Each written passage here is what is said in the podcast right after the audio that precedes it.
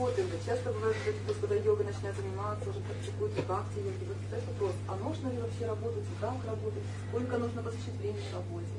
Вот этому вопросу. Вот насколько мы должны а, вот, работе посвящать времени, может, ну, какой-то кар- кармической деятельности, да, грубо говоря, вот так вот. Эти Работайте в полную силу, сколько необходимо, только отрегулируйте свою э, деятельность. Дело не в работе. Я сейчас скажу, в чем проблема у людей. Они не ложатся вовремя спать, потому что вечером у них чувственные развлечения. Вот только в этом вся проблема. Поэтому утром они не могут подняться и заниматься медитацией. Сразу идут на работу и во всем работу. Нет времени, говорят. Сразу с утра на работу. Ну, что ты проспал, проспал, все. Ты вечером сидел там что-то, разговаривал, болтал или смотрел кино. Лег поздно, естественно, что ты сразу на работу подскочил и убежал в радости.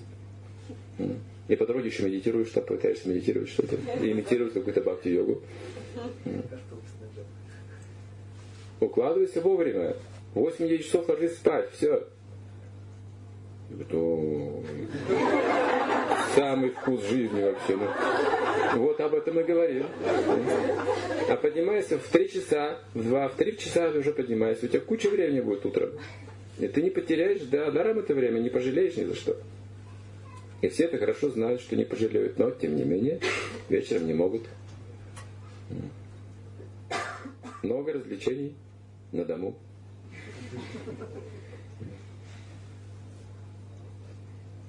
Так что дело не в работе. А работайте, как все обычные люди должны работать. 8 часов в день, 6-8 часов в день нужно хорошо работать, трудиться. Только не как осел. Потому что осел, он трудится бездумно. Это запрещено для человека. Бездумно работать запрещено. Это ослиный труд считается. Вы должны знать, зачем мы это делаем. Полезная какая-то деятельность.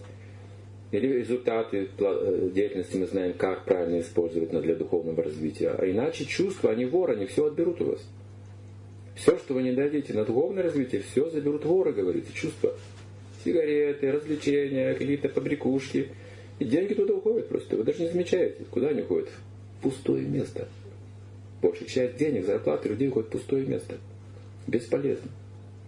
Благо не приносит ни зарабатывающим, ни кому другому.